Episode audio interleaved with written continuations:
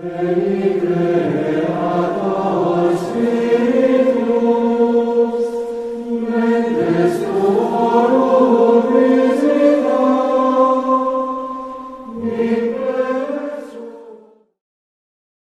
caída de nuestros primeros padres. En nuestra meditación sobre los orígenes contemplamos hoy la caída de nuestros primeros padres. Dios creó cuanto existe, creó un jardín y ahí puso al hombre que había creado. Sin embargo, por envidia del demonio, entró el pecado en el mundo. Aquella libertad propia de la criatura espiritual del hombre fue mal utilizada.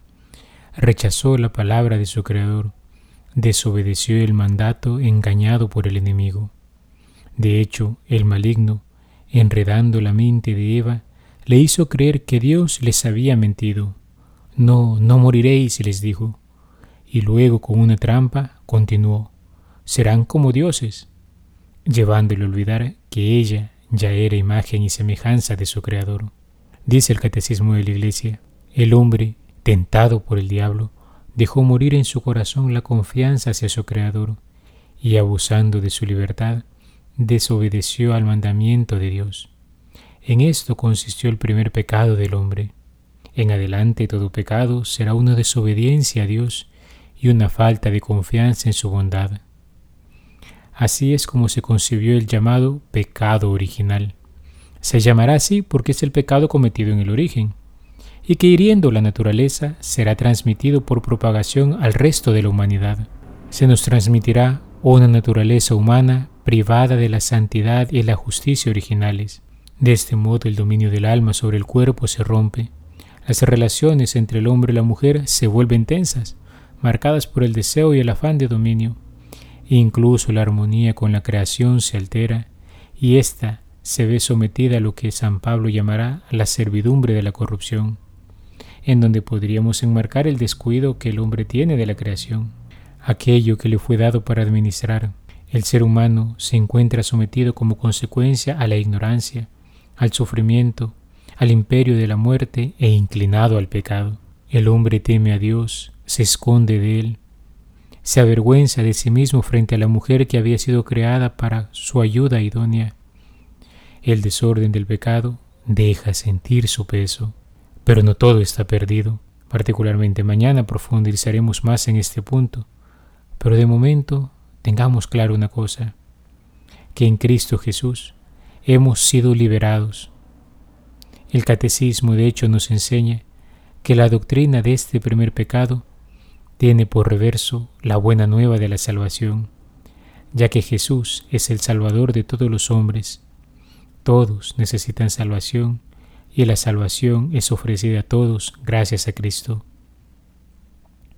En el Santo Evangelio nos encontramos por otro lado ahora con un signo manifiesto de Jesús como Mesías de Israel. Él ha venido a hacer que los sordos oigan y los mudos escuchen. Ciertamente en esta curación los cristianos han visto la misericordia del Señor que sale al encuentro del que sufre a causa de la enfermedad. Y contemplando en un nivel espiritual, podemos llegar a reconocer en ese sordo mudo el estado del hombre que se ve preso a causa del pecado el Señor Jesús sale también a su encuentro, abre sus oídos, abre nuestros oídos y abre nuestros labios, si nos disponemos a acoger su intervención en nuestras vidas. Él pone sus palabras en nuestra boca y llena nuestro corazón con su sabiduría infinita. Su mano nos devuelve a la vida. El Papa Benedicto XVI comentando este pasaje diría, todos sabemos que la cerrazón del hombre, su aislamiento, no depende solo de sus órganos sensoriales. Existe una cerrazón interior que concierne al núcleo profundo de la persona, al que la Biblia llama el corazón. Esto es lo que Jesús vino a abrir, a liberar, para hacernos capaces de vivir en plenitud de la relación con Dios y con los demás. Por eso decía que esta pequeña palabra, efeta, es decir, ábrete, resume en sí toda la misión de Cristo.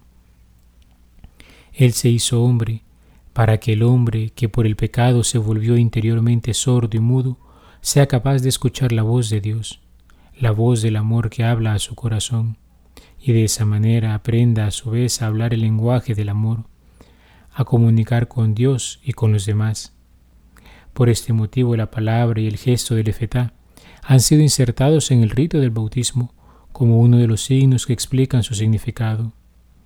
El sacerdote, tocando la boca y los oídos del recién bautizado, dice Efetá, orando para que pronto pueda escuchar la palabra de Dios y profesar la fe.